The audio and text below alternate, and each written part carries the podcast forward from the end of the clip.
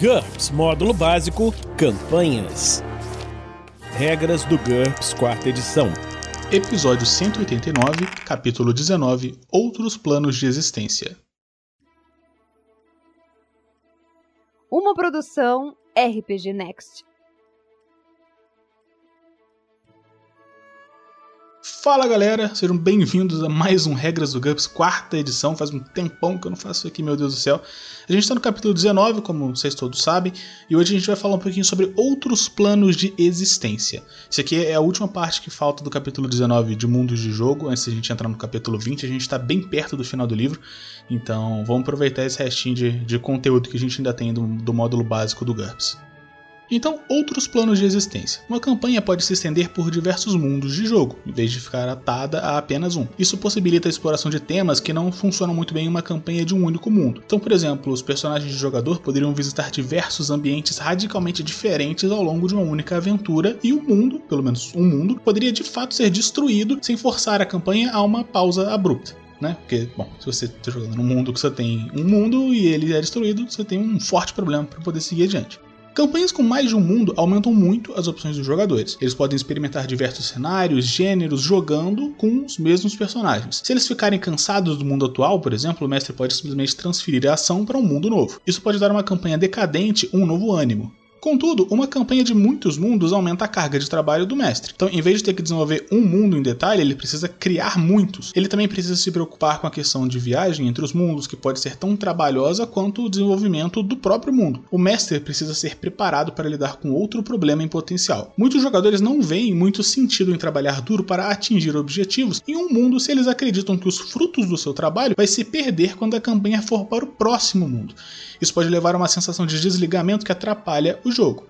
Para evitar que isso aconteça, o mestre deve fortalecer a continuidade da campanha ao criar histórias que ultrapassem os mundos, o que dá ainda mais trabalho. O mestre sempre deve conhecer seus limites de disponibilidade de tempo e de capacidade, além de consultar seus jogadores previamente. Isso é ainda mais importante para mestres que desejam dividir campanhas entre mundos. Tipos de realidades. Muitos tipos diferentes de cenários podem existir em uma campanha entre mundos. Eles são muitas vezes chamados de planos de existência, ou simplesmente planos, dimensões, realidades, reinos ou universos para distingui-los das terras ou planetas distantes dentro de um mesmo universo físico, que aqui às vezes também são chamados de mundos de jogo. Então tem as realidades físicas. Existem planos de existência que viajantes podem visitar, em corpo ou em espírito, da mesma forma que visitaria outro país ou outro planeta, por exemplo. A principal característica desses reinos é que os visitantes possuem um corpo físico durante a sua estadia. Esse corpo pode ser o corpo normal deles ou até uma espécie de corpo espiritual que é corpóreo somente dentro desse reino. A realidade física mais comum é a do mundo alternativo, também conhecida como história alternativa ou cronologia alternativa. Ela é praticamente igual ao mundo natal dos personagens dos jogadores, só que a história divergiu em algum evento importante, criando uma realidade diferente, como a gente vai ver daqui a pouquinho sobre terras alternativas. Outra realidade física comum são os mundos espelho. Mundos espelho lembram muito o mundo natal dos jogadores, mas as semelhanças são visuais. Nenhuma sequência razoável de mudanças históricas poderia explicar as diferenças. Um bom exemplo é o mundo das fadas, por exemplo, ele é bastante parecido com o nosso, só que na verdade é um reino mágico governado por espíritos poderosos. Outro exemplo comum é o paralelo do mal. Muitas coisas no mundo são semelhantes, só que as personalidades e até os governos são opostos, por exemplo. As repúblicas se tornam ditaduras, os santos se tornam demônios e assim por diante. Algumas realidades físicas podem ser ainda mais alienígenas. Na melhor das hipóteses, elas podem ser tão diferentes quanto os próprios planetas alienígenas alienígenas do nosso universo. Na pior, as leis da física podem ser tão diferentes ou até mesmo suspensas. Humanos podem até mesmo serem incapazes de viver nelas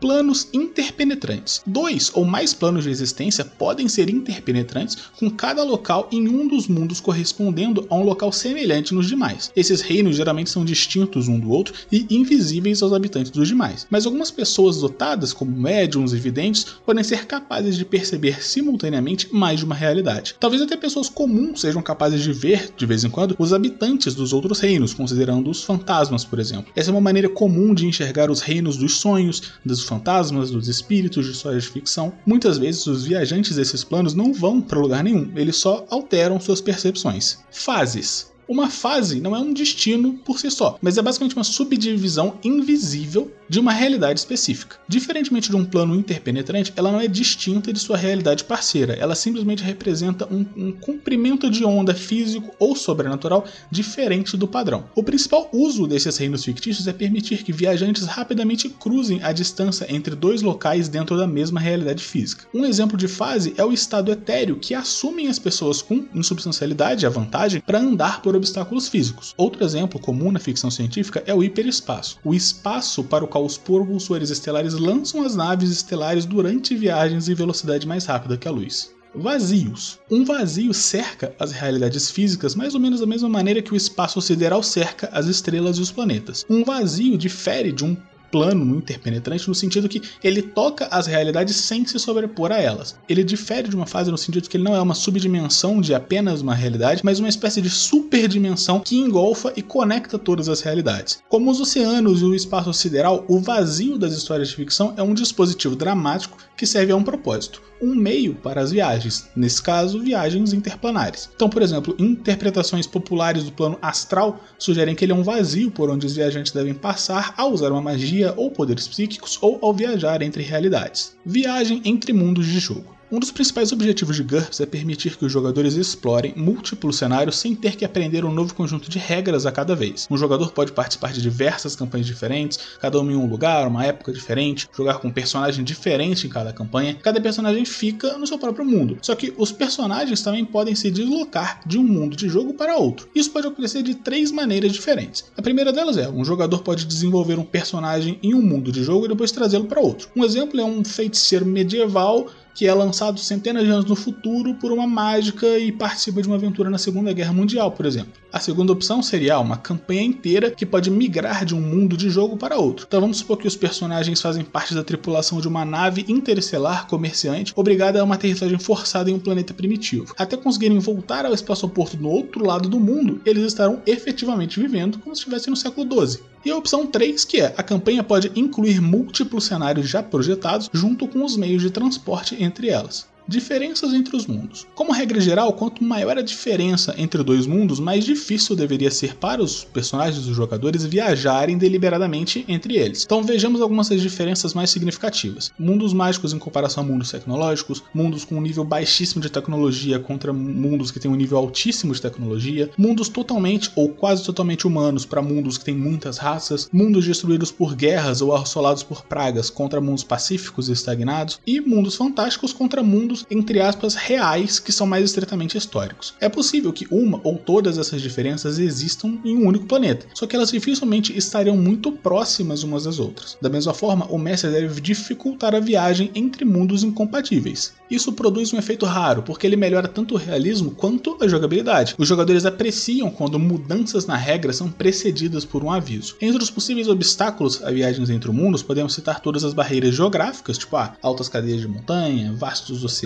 rafinas áridas ou desertos extensos, selvas pantanosas, coisas desse tipo. Barreiras mágicas também são uma possibilidade, assim como terras hostis intermediárias. O mestre também pode posicionar seus mundos diferentes literalmente em mundos diferentes. Os problemas de viagens interplanárias em NTs baixos devem ser tratados com seriedade, mas mágicas poderosas podem realizar praticamente qualquer coisa. Obviamente, o tal poder mágico provavelmente não estaria sob o controle dos personagens dos jogadores, que haja ponto para isso. Terras alternativas. Terras alternativas são mundos semelhantes à Terra, só que diferentes em algum sentido. As diferenças podem ser pequenas, tipo, ah, o retrato do presidente vai ter na moeda de 10 centavos, podem ser enormes, como, ah, putz, o presidente agora é o rei do hemisfério ocidental, ou completamente inacreditáveis, tipo, a Terra é governada por lagartos inteligentes que têm as mesmas culturas, línguas e política que nós. Porra, bom cenário. Uma história alternativa viável, às vezes, é chamada de mundo paralelo. A criação de um mundo paralelo constitui um grande desafio que exige inteligência. Uma das maneiras de abordá-los é escolher um evento histórico e se perguntar: e se isso aqui fosse diferente? E se o tal do presidente não tivesse cometido suicídio? E se o Chamberlain tivesse resistido a Hitler? E se Eric o Vermelho tivesse morrido em uma briga aos 16 anos? Um mestre pode inventar qualquer tipo de terra alternativa assumindo tantas diferenças nas premissas básicas quanto ele desejar. Mas é interessante verificar quantas consequências lógicas são possíveis de desenvolver a partir de uma pequena mudança. Escolha qualquer evento histórico, pode ser grande ou pequeno, e se pergunte: e se isso aqui tivesse acontecido de uma maneira diferente? Uma campanha inteira que gira em torno de terras alternativas e apresenta muitos exemplos pode ser encontrada no capítulo 20, que vai começar no próximo episódio. Realidades virtuais. Uma realidade virtual, ou virtualidade, é basicamente um plano sintético de existência gerado por alta tecnologia. Muitas das sugestões apresentadas nesse livro para campanhas entre mundos são igualmente válidas em campanhas de alta tecnologia que apresentam um ciberespaço imersivo em que os jogadores podem ter aventuras e interagir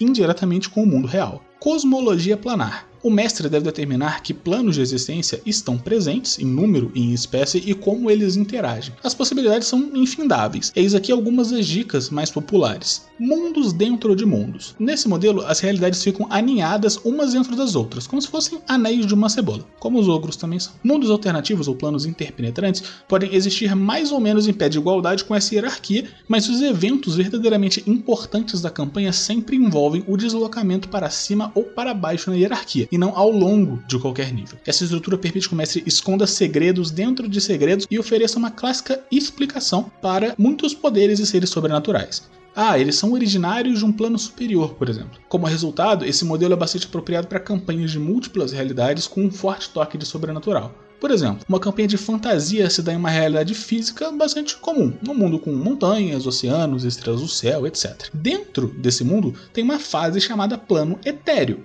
isso explica os efeitos mágicos como teleporte e atravessar paredes. Ao redor do mundo físico está o vazio interno. O mundo espiritual, reino dos fantasmas. O mundo espiritual não se sobrepõe ao mundo físico. Ele é uma camada por onde as almas dos mortos e dos feiticeiros bem poderosos devem atravessar o caminho do vazio externo, conhecido como plano astral. O plano astral, por sua vez, permite a viagem às realidades físicas alienígenas de demônios, deuses e outras entidades superiores. Mundos paralelos. Essa cosmologia apresenta múltiplas realidades físicas que ficam lado a lado. A maior parte é composta de verdadeiras realidades alternativas, mas algumas podem ser mundos espelho. Alguns podem até ser aglomeradas tão próximas que podem sobrepor umas às outras. A característica que mais as define é que não há plano de existência dentro, entre ou ao redor desses mundos. Todas as realidades estão no mesmo pé de igualdade e as viagens envolvem uma transferência direta, diferentemente de uma viagem através de algum tipo de dimensão intermediária. Essa estrutura elimina as viagens místicas, acelera o ato de viajar de fato e oferece uma explicação racional para eventos bizarros. Então, fantasmas, por exemplo, são apenas habitantes de realidades estranhamente próximas. Demônios são apenas viajantes interplanares feios e coisas do tipo. Esses aspectos tornam os mundos paralelos atraentes para campanhas de ficção científica centrado em viagens e comércios entre mundos. Essa estrutura é conceitualmente simples, só que o mestre pode complicá-la o quanto ele quiser. Os viajantes podem ser capazes de visitar somente mundos que sejam adjacentes, e aí a definição de adjacente poderia desafiar os melhores esforços dos cientistas, ou talvez sejam necessários diversos saltos para alcançar um mundo específico. Enquanto os mundos podem formar um anel ou um outro formato simples, por exemplo, o mestre pode até optar por defini-los uma geometria tão espantosa que os humanos e seus melhores computadores simplesmente não seriam capazes de mapeá-las. E aí sim, você usa a sua imaginação e faz o que você quiser. Misturando tudo, e esse é, é literalmente o título da, da, sugestão do livro do GURPS. O mestre deve se sentir à vontade para acrescentar qualquer número de complicações. Então, por exemplo, começar com uma hierarquia de realidades, como explicado dentro da seção de mundos dentro de mundos, só que ele posiciona um ou mais mundos paralelos em algum ponto da hierarquia. Ele começa com mundos que estão em contato com outras dimensões, como foi descrito na seção de mundos paralelos, só que ele transforma alguns mundos numa hierarquia completa de vários mundos, em vez de simplesmente aceitar realidades físicas. Ele pode acrescentar um número qualquer de fases distintas a alguns ou a todos os mundos do cenário. Então, por exemplo, cada realidade física poderia ter seu próprio hiperespaço e um plano etéreo. É uma grande bagunça. Viagem interplanar. Muitas histórias que apresentam muitos mundos assumem que a viagem entre eles é somente de ida. Os viajantes azarados, ou sortudos no caso, né, de alguma forma caem em um vão entre os mundos. Só que as viagens normais entre os mundos são também uma possibilidade interessante, porque eles permitem que os exploradores estudem, explorem e até mesmo conquistem mundos inteiros. Nesses casos, a pergunta mais importante de se responder é como os aventureiros vão chegar lá? Viagens instantâneas contra viagens demoradas. As viagens entre mundos podem ser um fenômeno do tipo, puf, chegou. Os heróis só precisam lançar uma mágica, apertar um botão, entrar num túnel, etc. Só que pode ser também um processo extremamente lento, pode ser uma viagem marítima, pode ser uma viagem espacial. As suas abordagens, cada uma tem seus prós e seus contras. As viagens instantâneas, como a vantagem de saltador, por exemplo, e a mágica viagem planar, permitem ações que afetem vários universos, colocando os heróis e os seus oponentes no embate que vai de uma realidade para outra. No entanto, alguns jogadores vão tentar fugir de seus inimigos, como né, por conta de dívidas, deveres, coisas do tipo, arruinando o drama em vez de adicionar a ele. Esse tipo de viagem também encoraja o comércio interplanar, que é muito mais divertido, até que ele eventualmente destrói a economia da sua campanha. Em geral, se a viagem interplanar é muito fácil, o mestre deve torná-los difíceis de acessar, introduzir riscos moderados, tipo surpresas desastrosas em caso de fracasso nos testes de viagem planar, por exemplo, limitar o que os viajantes podem carregar e deixar claro que alguns mundos alternativos são simplesmente perigosos de se ir. Se a viagem interplanar for demorada, o mestre deve determinar quanto tempo se passa e a que proporção relativa ao tempo do mundo nativo dos personagens do jogador ela acontece. A principal vantagem de uma viagem demorada é que a própria viagem pode se tornar a aventura. O lado ruim é que a campanha pode ser atravancada pela viagem. Muitos jogadores ficam cansados se os seus personagens precisam fazer longas viagens para atingir seus objetivos. Se o mestre escolher a sua opção, ele deve estar preparado para construir uma aventura em torno de cada excursão, ou deixar que os personagens dos jogadores gastem o seu tempo em projetos proveitosos de longo prazo, como estudo, invenção, encantamento mágico, coisas do tipo. Viagem física contra projeção. Os viajantes interplanários normalmente visitam outros planos de existência pessoalmente, só que essa não é a única opção. Em vez disso, eles podem viajar a outras realidades apenas com a mente ou com o espírito, por exemplo. A viagem física, que seria tipo teleportar entre mundos, ir até o local com uma espécie de veículo, coisas do tipo, permite que o mestre use ganchos clássicos como dinheiro, perigo físico para direcionar a campanha. Ela também envolve menos registros, né? Os personagens jogadores têm as mesmas habilidades e equipamentos que teriam em seus mundos nativos. Contudo, a viagem física permite que os personagens dos jogadores desapareçam de forma corpórea, possivelmente junto com todos os seus pertences, possibilitando que eles escapem das consequências de seus atos. Ela também abre as portas para a comercialização de bens, que podem levar a efeitos econômicos que sejam desagradáveis. O mestre deve tomar cuidado ao criar adversários que possam seguir os personagens do jogador para onde eles forem, e deve considerar a ideia de impor limites severos aos bens físicos que eles podem acompanhar durante as viagens. Então, por exemplo, ele pode falar que pô, seu personagem chega pelado a outra dimensão. A projeção envolve a viagem para outros planos com a mente ou o espírito, enquanto o corpo fica para trás. Isso resolve muitos dos problemas que os mestres têm com campanhas entre mundos. O que pertence a um mundo fica naquele mundo. A única coisa que se desloca entre os mundos é a informação. O mestre pode facilmente controlar isso. Só que tem, no entanto, duas desvantagens. A primeira é que o mestre precisa manter registro dos corpos físicos e das projeções dos personagens dos jogadores. Ele, tá, assim, pode simplesmente dizer que projeção é igual ao corpo original, só que ele estaria descartando uma, uma ferramenta dramática muito interessante. A segunda é que os jogadores podem achar que outros reinos não são reais, e aí eles começam a se comportar de acordo com essa crença. A solução nesse caso é deixar que eles façam isso e depois fazer com que as consequências desses atos apareçam no mundo real. Modos de viagem. Por último, o mestre deve decidir sobre o mecanismo usado para as viagens interplanares. Dentre as opções: artefatos. A viagem interplanar depende de dispositivos mágicos, psíquicos, de superciência ou de ciência estranha. E aí existem pô, infinitas possibilidades. Podem ser hiperpropulsores, podem ser transportes paracrônicos, espelhos mágicos, círculos de pedra, o que o livro do Gumps está inventando o nome agora é brincadeira. Lembre-se de especificar se o artefato vai junto com o viajante por outro lado, ou se ele simplesmente o envia para lá e se ele funciona para uma viagem de volta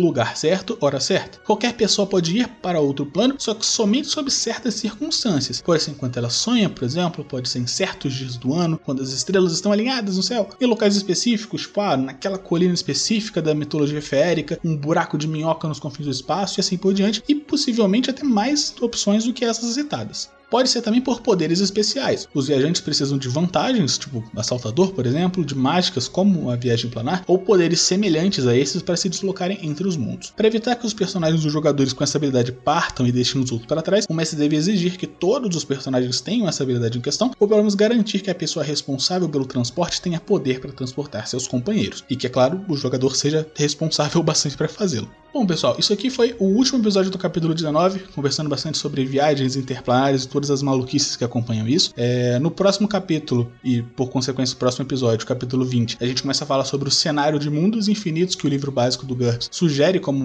enfim, um cenário possível para poder contar suas histórias, que é muito baseado, inclusive, nessa conversa que a gente teve hoje sobre viagens interplanares, então vai ser bem interessante conversar a respeito disso. E por hoje é só. A gente espera que vocês estejam gostando das regras do GURPS, está quase chegando no fim. Se vocês estiverem gostando do conteúdo que está sendo publicado aqui, a gente convida vocês a dar uma olhada em picpay.me barra rpgnext ou então em www www.padrim.com.br barra rpgnext, que são as duas ferramentas de apoio financeiro que você pode dar pro RPG Next para manter as coisas funcionando. Pagar o editor, pagar o servidor, pagar o site, pagar as coisas que tem que pagar para o projeto continuar vivo e existindo e tudo mais. É, a participação garante vocês acesso a coisas como o grupo dos padrinhos no WhatsApp, por exemplo, que tem uma infinitude de coisas malucas sendo conversadas lá, quase tanto quanto o livro básico de GURPS. É, dá acesso a sorteios, dá acesso a informações especiais, dá acesso a várias coisinhas muito interessantes do, do projeto, além de, claro, né, estarem participando, estarem contribuindo com tudo que o projeto faz. Se vocês puderem, a gente agradece bastante o apoio.